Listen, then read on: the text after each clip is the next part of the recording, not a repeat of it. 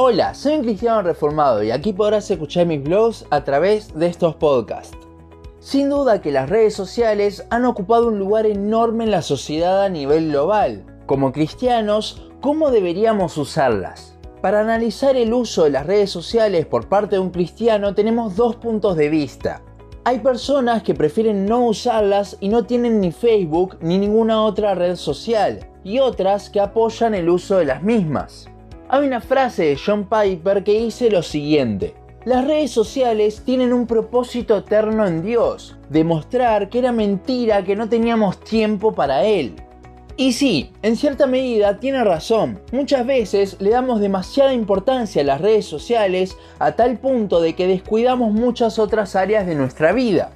Muchas personas ven a las redes sociales como tiempo desperdiciado y tranquilamente pueden serlo. Pero parece que al decir estas cosas se deja de lado la idea de que las redes sociales pueden ser de gran bendición.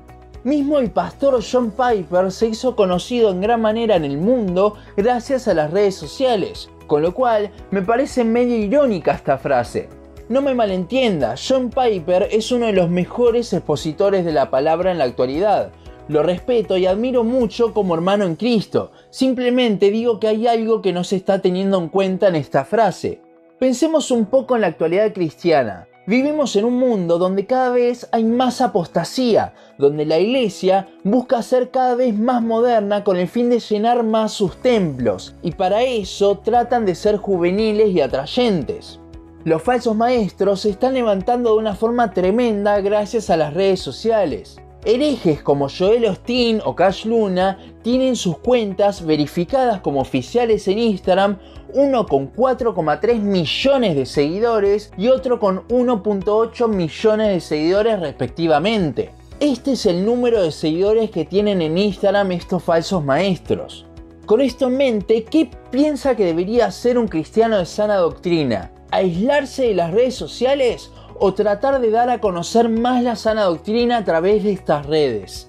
Dijimos antes que John Piper se hizo mucho más conocido gracias a las redes sociales, pero no fue solo el pastor John quien se hizo conocido. Y no, con esto no quiero decir que también John MacArthur se hizo más conocido por las redes, o Arcis Sproul, o Miguel Núñez, etc.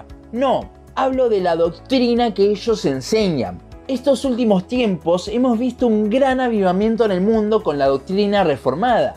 Y sí, estos pastores que mencionamos antes son grandes referentes de la misma. Pero, ¿cómo es que llegó la sana doctrina bíblica que estos pastores predican a nuestros oídos? Sin duda, Dios ha utilizado en gran manera las redes sociales para esto. Dios le ha sacado el velo a muchas personas que seguían falsas doctrinas a través de videos en YouTube, publicaciones en Facebook, imágenes subidas a Instagram, etc.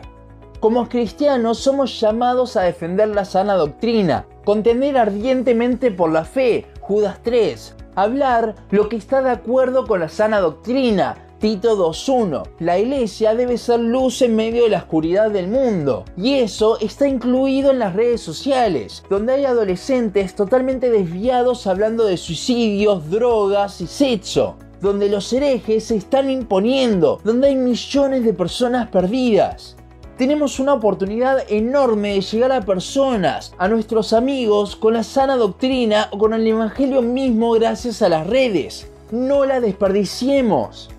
Como diseñador, las redes sociales son mi estudio y trabajo, pero también son mi ministerio. Y de esta forma he visto de primera mano cómo las redes sociales pueden ser una gran bendición si se les da el uso correcto.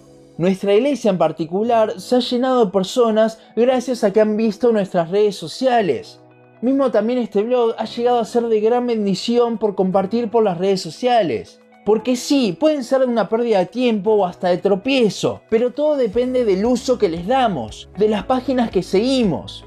Igualmente, Dios ha utilizado las redes sociales para que muchos lleguen a la sana doctrina, para que personas encuentren iglesias centradas en la palabra y muchas cosas más. Y de vuelta, esto lo digo habiéndolo visto de primera mano, y estoy seguro que usted también lo ha podido ver en alguna ocasión. Hay un documental excelente sobre la sana doctrina llamado American Gospel, que si no lo vio lo recomiendo, está en los primeros minutos del mismo en YouTube. En un punto muchas personas comienzan a hablar de cómo Dios utilizó en gran manera un video justamente de John Piper en contra del Evangelio de la Prosperidad para que las personas escuchen el Evangelio bíblico. La globalización que hubo de este video hizo que haya un despertar a nivel mundial por la sana doctrina. Algo que hubiese sido imposible si este video no se hubiese subido a las redes y personas lo hubiesen compartido. Sí, las redes sociales van a dar testimonio de que sí teníamos tiempo para Dios cuando las utilizamos mal, pero bien utilizadas también van a dar testimonio de que sí podíamos compartir el Evangelio y la sana doctrina. Ahora, ¿lo estamos haciendo? Compartir las publicaciones de las páginas de sana doctrina es vital para dar a conocer lo que la Biblia dice el mundo entero en 2020 pasó por una cuarentena por la pandemia del coronavirus y muchos se han estado preguntando cómo evangelizar en ese tiempo de encierro.